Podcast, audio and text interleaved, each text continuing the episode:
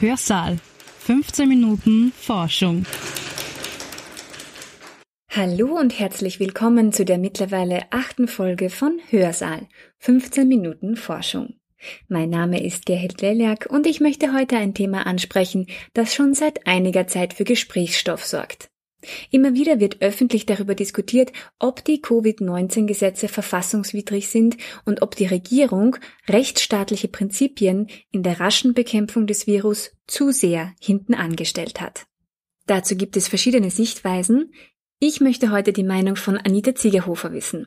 Sie ist Rechtshistorikerin an der Universität Graz und ich bedanke mich sehr, dass Sie sich in Ihrem Homeoffice Zeit für ein Telefonat nehmen. Mittlerweile sind verschiedene Maßnahmen gelockert oder sogar gänzlich aufgehoben worden, dennoch ist die Corona-Krise noch lange nicht vorbei. Aber Krisen an sich offenbaren uns ja immer auch ein Stück weit, in welchen Bereichen es Verbesserungsbedarf gibt. Daher möchte ich Sie zu Beginn gerne fragen, vielleicht in einer etwas provokanten Formulierung, braucht ein Rechtsstaat sogar die eine oder andere Krise, um sich weiterzuentwickeln? Ich würde sagen, dass äh, ein Rechtsstaat keine Krisen braucht, um sich weiterzuentwickeln. Auf der anderen Seite zeigen uns die Krisen auf, wie fragil ein Rechtsstaat, eine Demokratie sein kann. Das sehen wir am Beispiel, ganz, ganz äh, extrem am Beispiel Ungarn. Auf der anderen Seite auch die Diskussionen, die in Österreich stattfinden, die aber in keiner Weise jetzt mit Ungarn vergleichbar sind. Die Diskussionen um den Schutz der Demokratie, wo die, äh, nun die, die Oppositionsparteien auftreten und sagen, ist es überhaupt konform? Sind alle diese Entscheidungen, die wir ganz am Anfang mitgetragen haben, mit Covid-1, mit dem Paket, mitgetragen haben, sind das die, sind diese Entscheidungen mit den Grundrechten des einzelnen Österreichers, der einzelnen Österreicherin überhaupt kompatibel. In dem Sinn sehe ich die Krise als ein Rufzeichen. Achtung, die Demokratie, die Rechtsstaatlichkeit ist nicht Selbstverständliches. Wir brauchen nur nach Ungarn schauen, ja? Ich würde auch nach Israel gehen wollen wo man die Pandemie, wo Netanyahu jetzt mit ganz eine, eine, eine ähm, Koalition eingegangen ist, weil man sagt, gemeinsam sind wir stark. Aber wir wissen ganz genau, dass Netanyahu diese Koalition dazu benutzt, seinen Koalitionspartner dazu gebracht hat, dass er äh, aus seinen bevorstehenden Gerichtsverhandlungen also nicht demoliert rausgeht, sondern er kann ja die Richter selbst ernennen. Da sieht man, das wird äh, quasi auch Krise instrumentalisiert. Also die Fragilität von Demokratie und von Rechtsstaatlichkeit werden durch Krisen hinterfragt. Diese Fragilität bemerken wir ja nicht nur jetzt, sondern es gibt auch sehr viele Beispiele aus der Geschichte dazu. Vergangene Woche am 8. Mai hat sich das Ende des Zweiten Weltkriegs zum 75. Mal gejährt. Das ist natürlich ein Paradebeispiel für die Demontage der Demokratie. Aber es gibt schon davor sehr einprägsame Beispiele, wenn wir in der österreichischen Geschichte noch ein Stück weiter zurückgehen, oder? Welche könnten Sie da nennen? Wir haben in der Ersten Republik gesehen, wie fragil die demokratische rechtsstaatliche Republik Österreich gewesen ist. 1918 wird die Republik Deutsch-Österreich gegründet am 30. Oktober und ähm, 1933, 34 auf einmal haben wir den Ständestaat. Und von der Demokratie ist nichts mehr zu sehen. Ja. Da haben wir in der Verfassung, in dieser ständischen Verfassung, also innerhalb von 16 Jahren, also, ähm, muss ich ausrechnen, Achtung, ähm, wenn wir 20 die Verfassung hernehmen, bis 1934, innerhalb von 14 Jahren wird schrittweise die Demokratie, die Rechtsstaatlichkeit demontiert. Durch Krisen, durch permanente Krisen. Wir haben im Jahr 1934 eine neue Verfassung.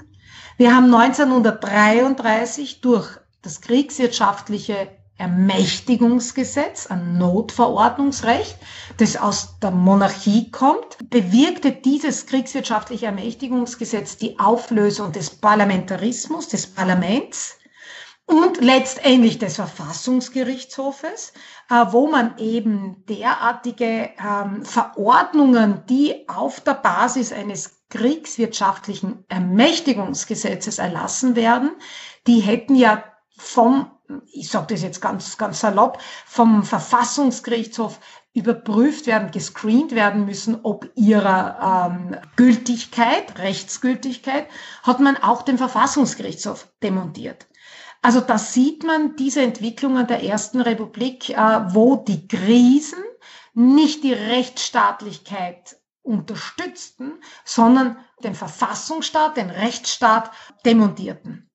Wir brauchen nur zu unseren Nachbarn schauen, zu Orban. Orban regiert mit Dekreten. Er hat vom Parlament sich die Ermächtigung geholt, dass er ohne das Parlament zu befragen Dekrete erlassen kann. Und man sagt, die laufen bis zu einer gewissen Zeit. Ja? Also die laufen dann ohnehin ab, bis die Pandemie zu Ende ist. Äh, aber wer bestimmt, dass die Pandemie zu Ende ist? Das macht Orban. In Österreich sind die Verordnungen und Erlässe bis 31. Dezember. Diese Verordnungen äh, laufen mit Ende des Jahres aus. Ganz, ganz äh, wichtig, da haben wir ein Ablaufdatum, ja. Und das bestimmt nicht die Regierung, sondern das ist in den Verordnungen drinnen. Das Wort Krise hat ja für viele einen negativen Anstrich, wobei das aus dem Griechischen stammende Wort eigentlich eher neutral ist. Es kann Meinung, Beurteilung, Entscheidung oder auch Zuspitzung bedeuten. Eine Krise muss deshalb, zumindest vom wörtlichen Sinn her, nicht immer ausschließlich negativ sein. Auch die EU hat die eine oder andere Krise im Lauf ihrer Geschichte erlebt. Wie würden Sie diese aus heutiger Sicht beurteilen? Ich habe die Krisen innerhalb des europäischen Integrationsprozesses untersucht, äh, auf der Basis äh, wissenschaftlicher Arbeiten, aber auch äh, meiner, meines Wissens. Und da habe ich festgestellt, dass jene Krisen innerhalb des europäischen Integrationsprozesses die Europäische Union bis eigentlich zur Krise Lehman Brothers, also Finanzkrise äh, 2007, konstruktive Krisen gewesen sind. Äh, ich nehme ein Beispiel heraus. Also im Jahr 1952, 53 stellte sich die Frage, ob man eine europäische Verteidigungsgemeinschaft gründen wollte. Äh, da haben die Franzosen ja, einen Plan präsentiert, aber letztendlich dadurch, dass Stalin im März 1953 verstorben ist, hat man gesagt, wir brauchen das nicht. Dann, dann die Franzosen gesagt, nein, wir brauchen nicht mehr diesen Pleven-Plan.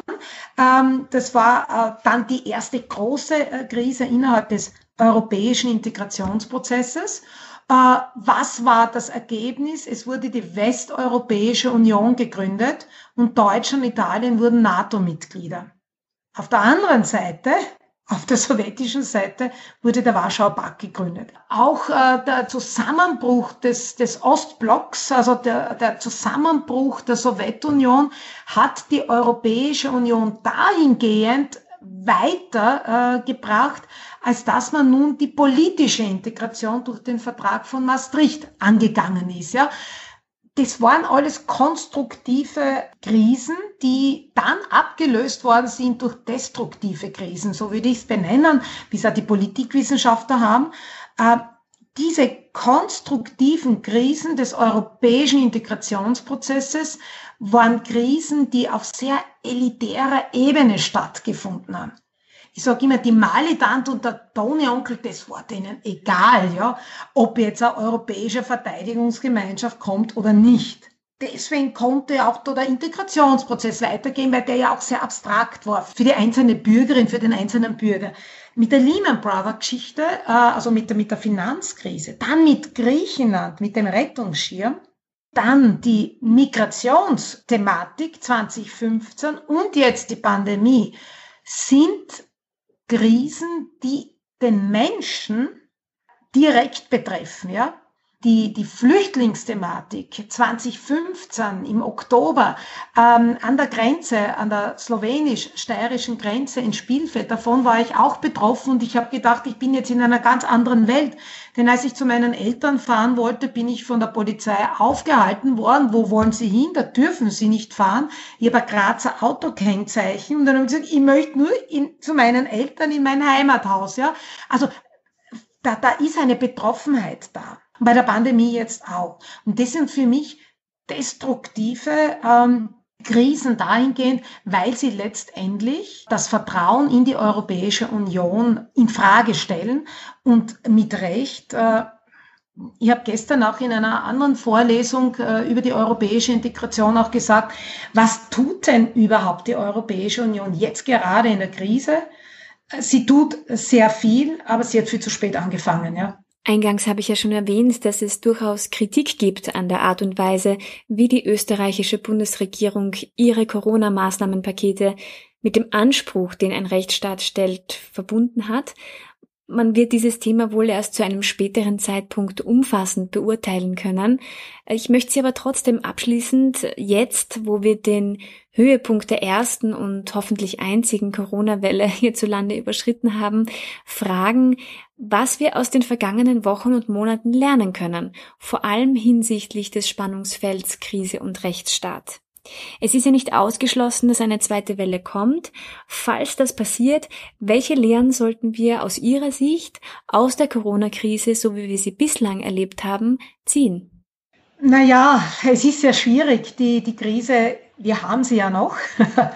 Ich glaube, was die Gesellschaft an Lehren ziehen kann, ist zunächst einmal, dass wir wirklich mit Rechtsstaatlichkeit, Grundrechten, äh, mit, mit Demokratie sorgfältig umgehen müssen, weil das ein, ist da trotz allem ein fragiles ähm, Gebilde ist.